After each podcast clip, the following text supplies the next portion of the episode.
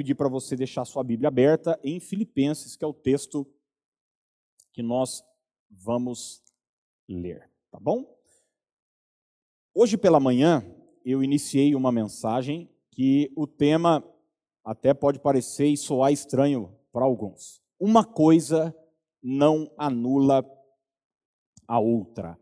Uma coisa não anula a outra. Se você não esteve conosco de manhã, pode depois dar uma olhada aí, a mensagem está gravada. E o texto que eu usei como base, quero usar agora à noite, é o de Filipenses 4, 5, que diz o seguinte: palavras do apóstolo Paulo.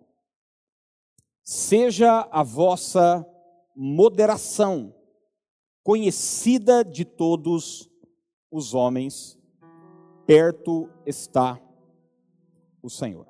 Seja a vossa moderação conhecida de todos os homens, perto está o Senhor.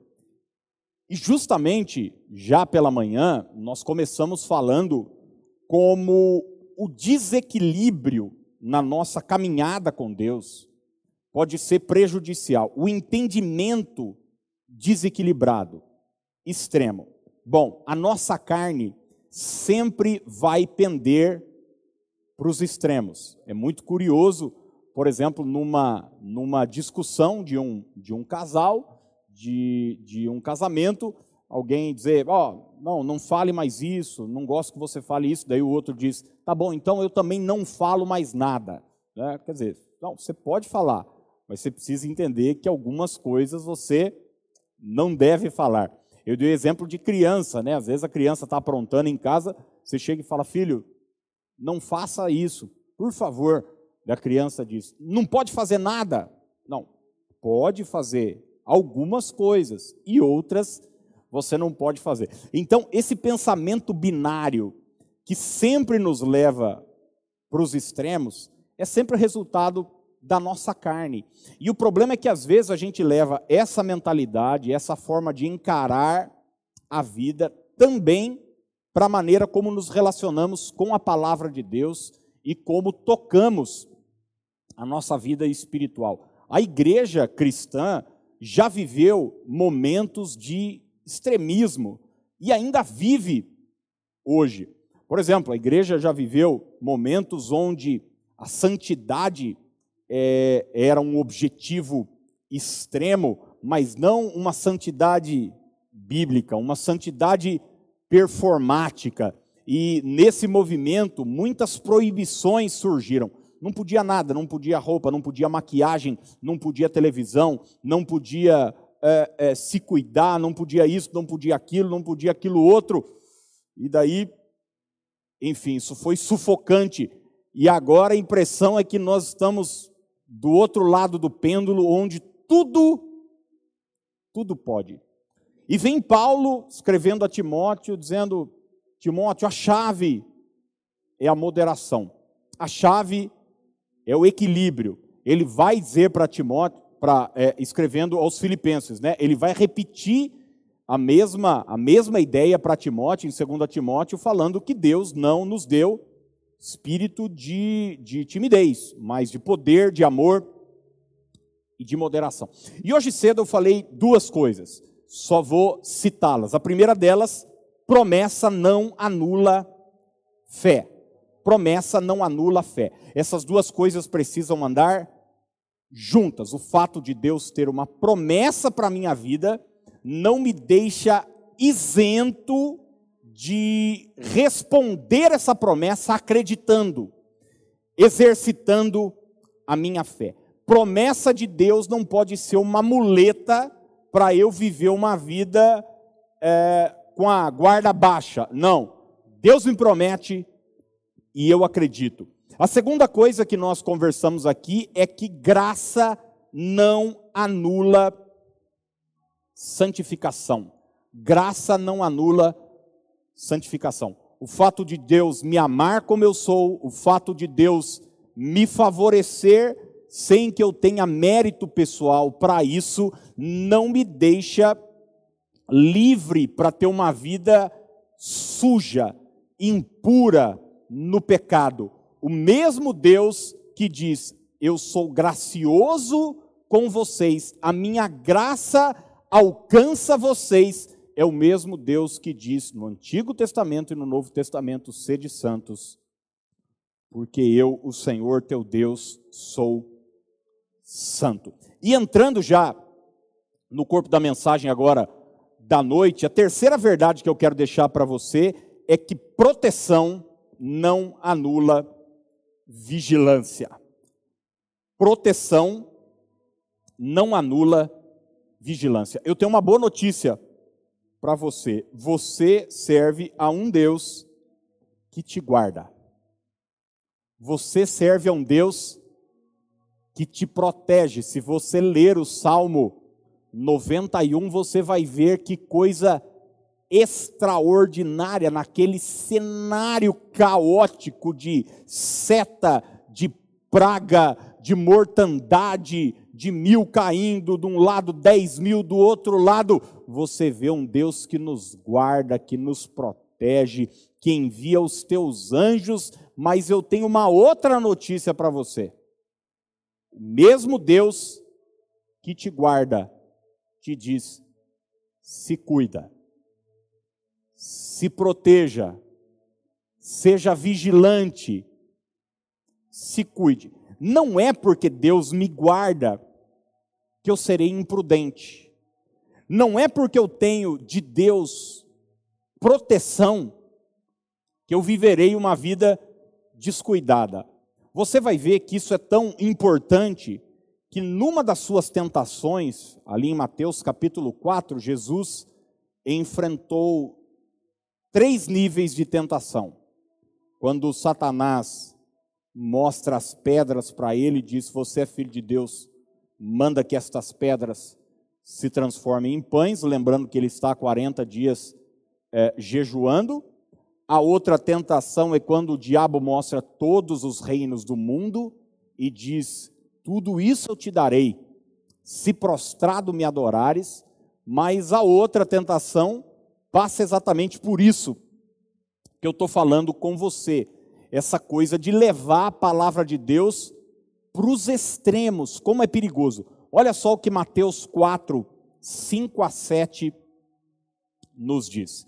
Então, o diabo o levou à cidade santa, colocou-o na parte mais alta do templo e lhe disse: Se és filho de Deus, joga-te daqui para baixo, pois está escrito: Ele dará ordens a seus anjos a seu respeito, e com as mãos eles o segurarão, para que você não tropece em alguma pedra. Abrir um parênteses, aliás, o diabo está citando para Jesus o Salmo 91.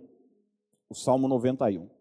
Olha que coisa, como, como ter um, um, uma visão desequilibrada da palavra de Deus pode ser prejudicial para a nossa vida. O diabo diz o seguinte: ele está no pináculo do templo, na parte mais alta do templo, e ele diz para Jesus o seguinte: pula, pula daqui, dá um show. Você tem garantias de que você vai ser protegido, de que um anjo vai te guardar e te proteger.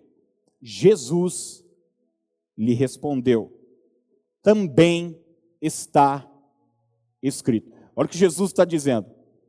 Jesus não chega para o diabo, é curioso isso, e diz: O que você falou é mentira. Porque não era. O que você falou não é verdade. Não, era verdade. O Salmo 91 é real. Mas Jesus está dizendo: Mas existe uma outra coisa que está escrita também. Isso que você falou não anula isso que eu vou dizer agora. E ele diz: está escrito, não ponha à prova o Senhor, seu Deus. Em outra versão diz: não tentarás o Senhor, teu Deus. Jesus tinha uma visão ampla da palavra. É por isso que eu digo sempre, irmãos, e não é uma, uma bateção numa tecla de um pastor chato que fica falando para ler a Bíblia, para não sei o quê. Por favor, abandone a sua caixinha de promessa. Por favor, abandone essa relação de horóscopo, de búzios que porventura alguns podem ter da palavra, sabe, de ficar fazendo sorteio, abrindo e apontando você precisa ter uma visão ampla da palavra de Deus. É por isso que é importante você pegar um livro da Bíblia, ler completo, pegar um, uma parte da Bíblia, ler completa, estudar, não só ler, estudar, saber o contexto histórico, pegar uma mensagem como essa e centenas de outras que estão disponíveis e olhar e anotar e buscar e pesquisar, porque isso vai te livrar dos extremos muitas tentações que nós enfrentamos na vida, o diabo usa a própria palavra, a própria palavra de Deus. Quantos de nós, no momento de tentação, já não recebemos uma voz maligna dizendo, viu? Davi também pecou. Ele era o homem segundo o coração de Deus. Se você tem uma visão ampla da palavra de Deus, você sabe que de fato Davi pecou e que ele era o homem segundo o coração de Deus. Mas você também sabe que isso está registrado não como uma licença para você pecar, mas como um alerta para você não pecar, porque isso trouxe inúmeros estragos na vida dele. Uma de suas filhas foi estuprada, um filho foi assassinado, depois o outro filho foi morto também. Um, uma série de desastres aconteceram na vida de Davi. Mas o diabo, no momento da tentação, ele só vai te mostrar um lado da moeda. Então entenda e guarda isso. Uma coisa não anula a outra. O fato de Deus te proteger não te deixa imune, isento de ter cuidado, de ser vigilante. Gente, para alguns, isso aqui que eu vou falar agora pode parecer a coisa mais até engraçada. Mas eu conheço inúmeros cristãos que não fazem plano de saúde, mesmo tendo condição, que não fazem um seguro de vida, mesmo tendo condição, que não colocam o carro no seguro, mesmo tendo condição, e usam a Bíblia como argumento, dizendo: não, eu tenho um Deus que me guarda não fazem um plano de aposentadoria, não guardam o dinheiro. É certo, gente, que existem momentos da vida da gente que você não tem recurso para ter um plano médico e tal. Eu entendo, já tive, faz parte. Mas se você tem, entenda que o fato de Deus te guardar, te proteger, o fato de Deus prometer que vai te curar, te não te deixa livre de fazer a sua parte, de fazer o que lhe cabe. E o que lhe cabe? Ser cuidadoso, ser vigilante. O Salmo 127, verso 1, diz assim na parte B do versículo: Se o Senhor não guardar a cidade, em vão vigia a sentinela. Olha só, o Senhor guarda, a sentinela vigia. O fato do Senhor estar tá guardando não colocou a sentinela de folga. Não, a sentinela continua lá, vigiando, prestando atenção, olhando, tendo cuidado, mas com o entendimento. É o Senhor quem guarda. Uma coisa não anula a outra. E na nossa vida espiritual, precisa ser assim. Por isso é que a mesma Bíblia que nos garante proteção, que nos garante vitória contra o inimigo, também diz em Efésios, capítulo 4, verso 27, o seguinte: Nem deis lugar ao diabo, nem deis lugar ao diabo. Então, eu espero estar sendo extremamente claro para você. Não pense que a proteção de Deus é uma licença para você viver uma vida descuidada em todos os níveis da sua vida. Eu dei alguns exemplos aqui, como fazer um seguro de carro e um plano e um plano médico, mas isso pode e deve ser aplicado em todas as áreas, em todos os níveis da nossa vida. A gente tem a garantia de que o Senhor vai proteger a nossa família, vai guardar a nossa casa, mas a gente deve fazer a nossa parte no que diz respeito a ter vigilância no tratamento com o nosso cônjuge, com os nossos filhos. Então, a proteção não anula a vigilância. A quarta coisa que eu queria deixar para nós hoje é que soberania de Deus não anula livre arbítrio. Soberania de Deus não anula livre arbítrio. Para muitos isso soa natural, mas eu quero dizer, eu quero dizer para você que eu conheço pastores que saem no tapa por causa dessas duas coisas aqui. Como se uma coisa anulasse a outra. Eu quando vejo eles saindo no tapa, eu pego um café e tomo. E, porque me dá sono. Esse tipo de, de conversa sempre sempre extrema, sempre levada para um lado, achando que uma coisa pode anular ou tem que anular a outra. Não, a Bíblia vai nos apresentar em Gênesis e até o Apocalipse um Deus que é soberano, um Deus que governa, um Deus que nada foge do seu domínio. Ele é o Senhor da história. Ele é soberano ele sabe de todas as coisas. E a mesma Bíblia que vai nos apresentar esse Deus soberano, que sabe todas as coisas, que controla a história, vai nos mostrar um Deus que dá ao homem a possibilidade de fazer escolha, de tomar decisão. Por exemplo, a história da humanidade começa deixando claro já essas duas verdades: a soberania de Deus e o livre-arbítrio. Começa já declarando: no princípio criou Deus os céus e a terra.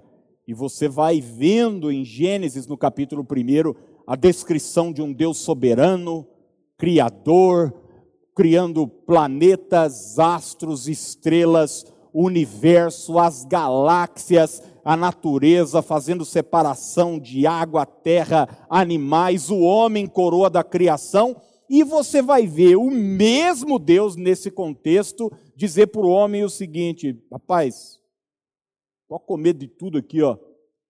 Só essa árvore aqui não come não, porque se comer vai dar problema. Vai dar problema. O soberano deu ao homem o poder de escolher.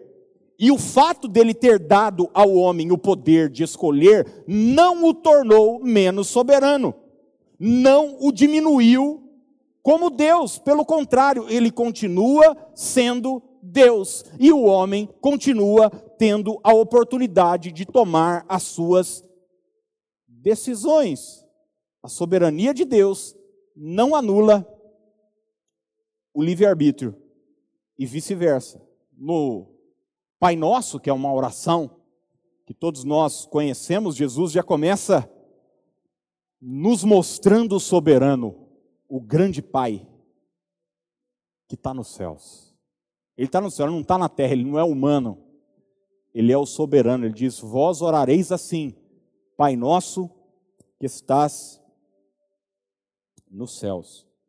E é curioso que essa mesma oração vai dizer o seguinte: Faz tua vontade aqui na terra, como ela é feita no céu.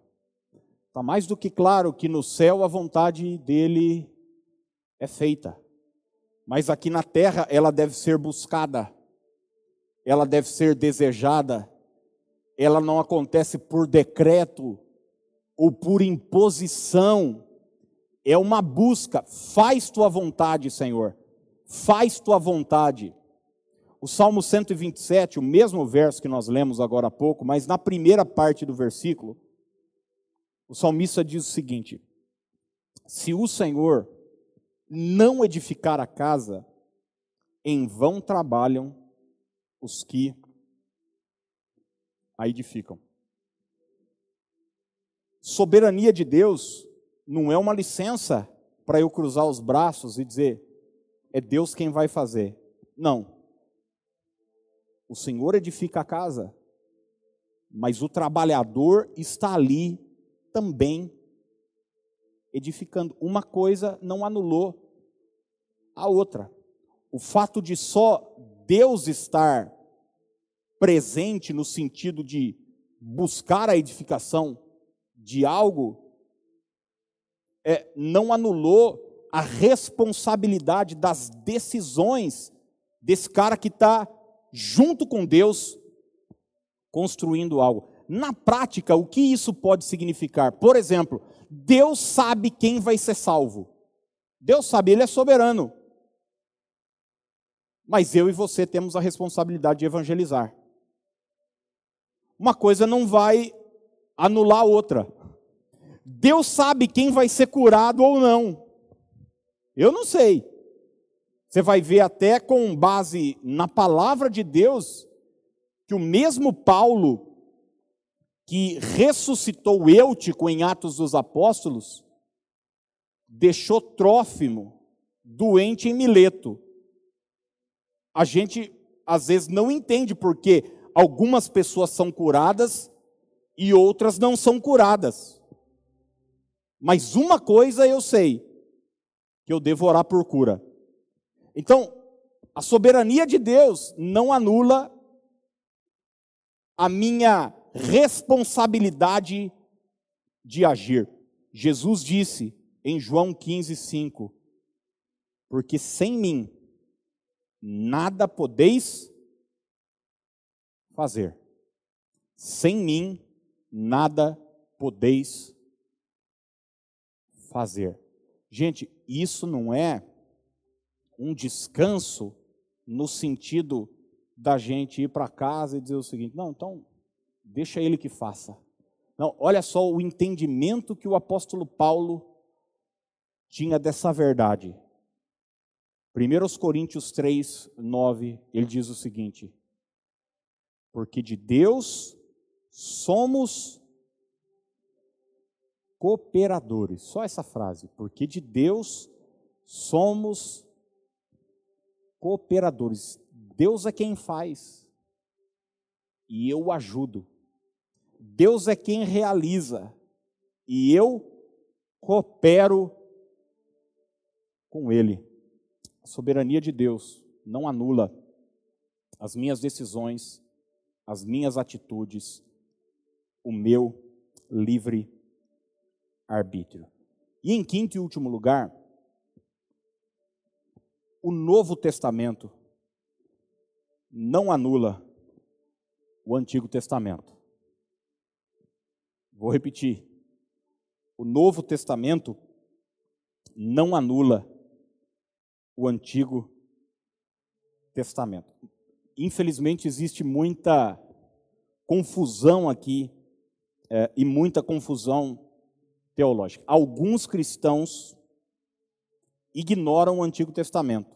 Você sabe que a Bíblia é dividida em duas partes, de Gênesis a Malaquias, nós chamamos de Antigo Testamento, de Mateus a Apocalipse, é, o Novo Testamento. 39 livros no Antigo, 27 no Novo. Muitos cristãos ignoram o Antigo Testamento, dizendo: não, agora tudo novo, virou a página, Jesus veio, é um novo tempo, esquece o que foi, é daqui para diante. Não tem nada lá, nem lê, nem olha. Em contrapartida, existem muitos cristãos que insistem em viver na velha aliança, insistem em viver no Antigo Testamento. Mas é interessante a maneira como Jesus se relacionava, como Jesus transitava em meio a tudo isso, porque imagina, Jesus chega naquele momento histórico onde de fato uma nova era, um novo momento estava sendo inaugurado e ele tinha que lidar com os fariseus, com os saduceus, com os escribas, com os religiosos da época, com a nação de Israel, tinha o Império Romano, tinha uma série de posições acerca de como a religião instituída deveria andar. E Jesus chega no meio de tudo aquilo sendo questionado. As pessoas dizem: Mas pera um pouco, você não pode fazer isso. Você está quebrando tal lei, você não está fazendo tal coisa, você está fazendo tal coisa. E Jesus, no meio de tudo aquilo, Mateus 5, 17, no Sermão da Montanha, ele diz: Não pensem que vim abolir a lei ou os profetas.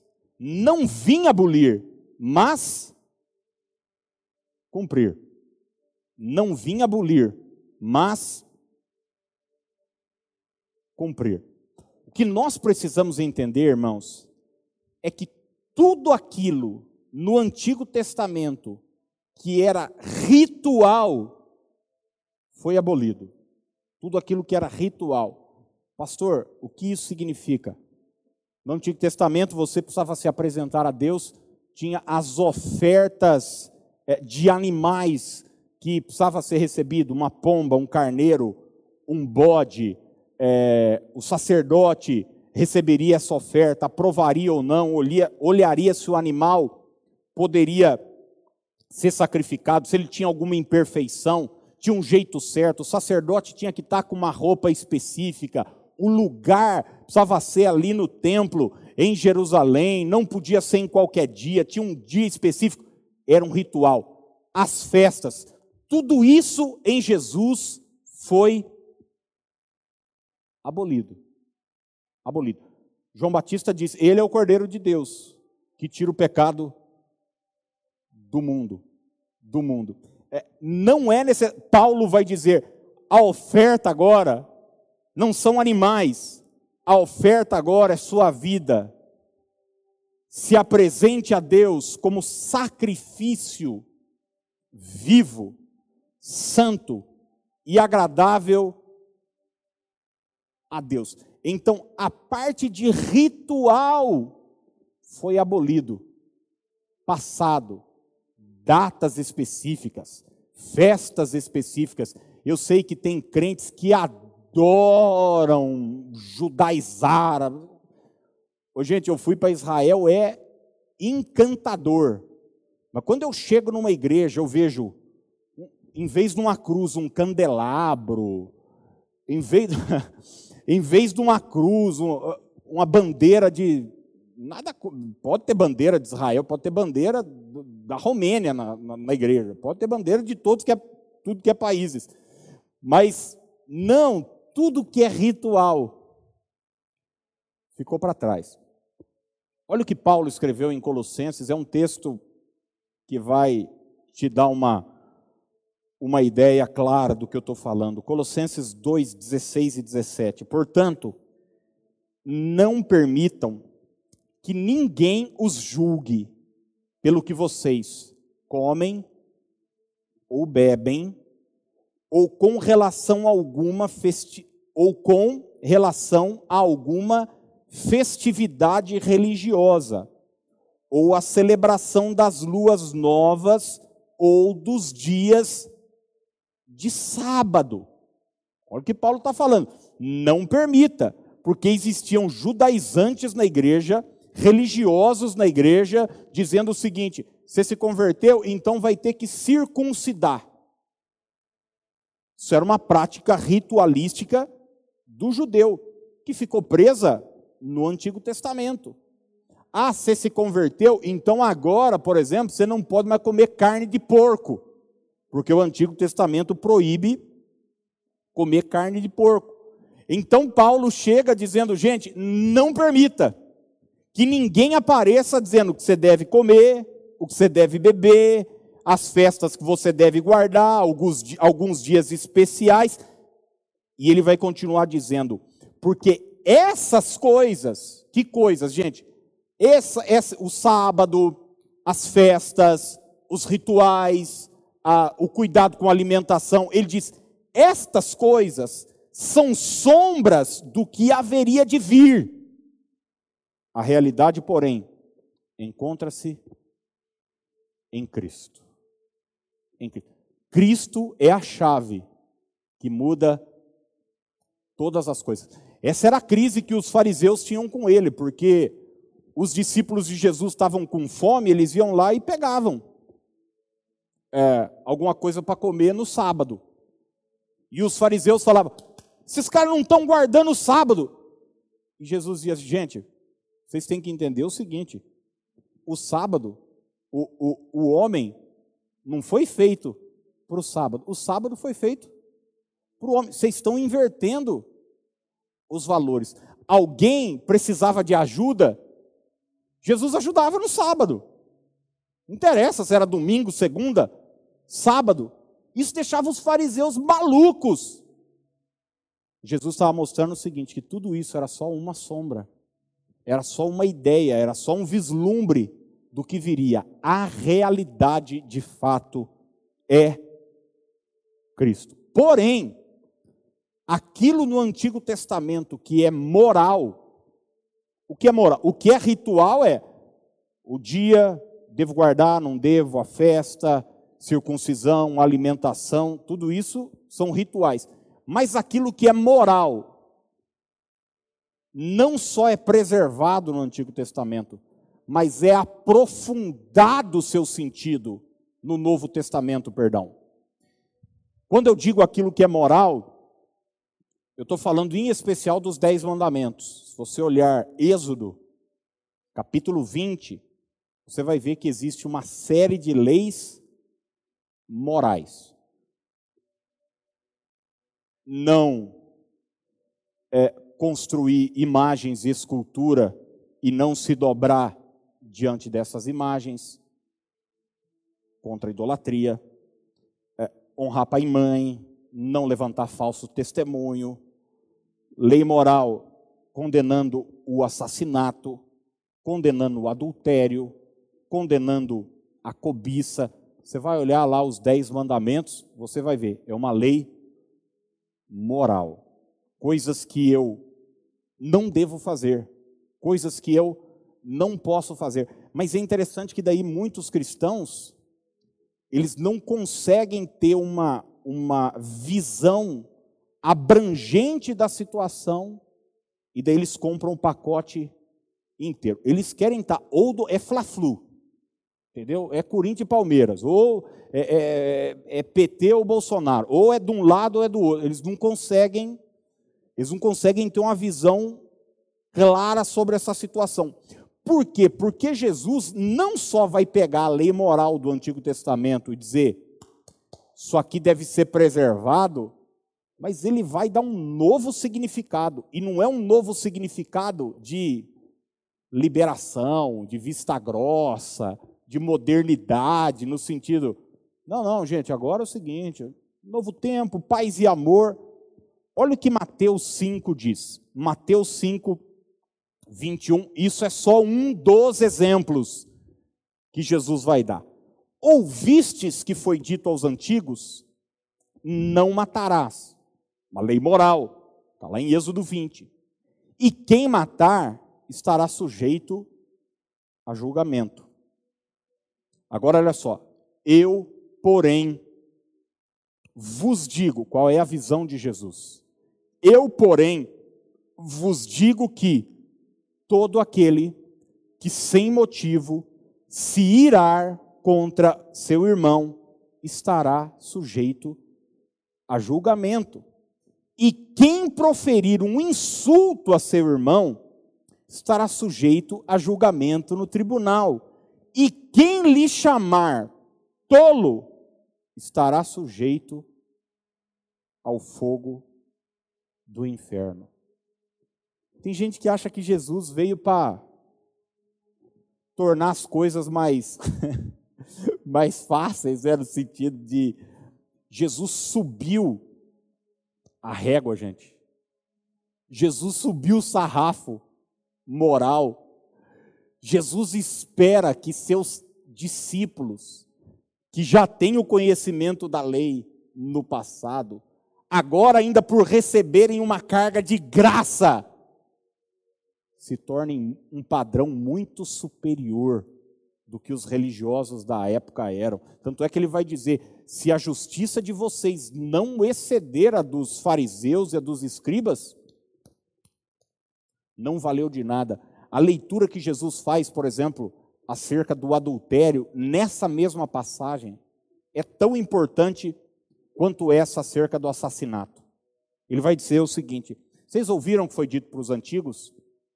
Não cometerás adultério. Quer dizer, não vá para a cama com uma mulher que não é sua, com um homem que não é seu, que não é casado com você. Ele diz: Eu, porém, vos digo: se você olhar para uma mulher e a desejar no coração, ela não é sua mulher, e desejar ela de forma ilícita no seu coração, você já cometeu adultério. Então entenda que o Antigo Testamento não anula o Novo Testamento e o Novo Testamento não anula o Antigo Testamento. Os dois andam juntos. Você vai ver a questão financeira, por exemplo. Muitos cristãos acham que no Novo Testamento o, o dízimo, por exemplo, as contribuições, as ofertas foram abolidas. Não foram abolidas, foram aprofundadas. O nível de contribuição da igreja primitiva, ó, subiu. Eles davam muito mais do que o dízimo. Muito mais do que o dízimo. Então, não caia na ideia e no equívoco de que você tem que escolher um lado. Uma coisa não anula a outra.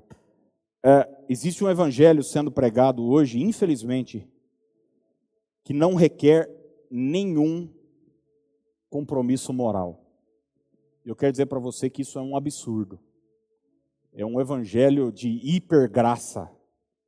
Deus é gracioso, é verdade. Deus é amoroso, é verdade. Deus me ama apesar dos meus pecados, é verdade. Mas é verdade também que Ele espera que eu ande em santidade, em retidão. Uma coisa não vai anular a outra. Tem gente que acha que vale tudo nesse mundo. Vale tudo. Tá, tá valendo tudo. Só não vale me contrariar. Porque Deus é amor. Entendeu? Então eu posso posso fazer o que o que eu quiser, porque nós estamos vivendo um momento de graça é, com a chegada da nova aliança, do novo. Não. Quero dizer para você que o padrão agora se tornou muito superior. E que essa palavra de esclarecimento hoje, eu creio que o Senhor hoje quis arrumar nossa cabeça, gente. Porque, infelizmente, existe muita confusão no meio da, da igreja com essas questões. Até porque a gente é ensinado, desde criança, parece, a ter essa, esse pensamento binário, né? esse você já conversou com pessoas que é, é, é o tico e o teco dentro do, do cérebro da pessoa? Você vai conversar com a pessoa, ela, sua igreja é tradicional ou pentecostal? Ela, é sempre, ela quer sempre saber dos, dos, dos extremos. Eu até ouvi de um, de um pastor, colega uma vez, dizendo que um desses chegou para um cara lá e falando, e lá na sua igreja tal, é, como é que é? É pentecostal, é tradicional, é, é do fogo. O cara falou: não, não, lá a gente só fala uma linguinha assim, mas é bem de boa, bem, bem de leve. mas não, não se permita levar para os extremos da vida. Da vida. Seja a vossa moderação conhecida de todos os homens perto está o Senhor.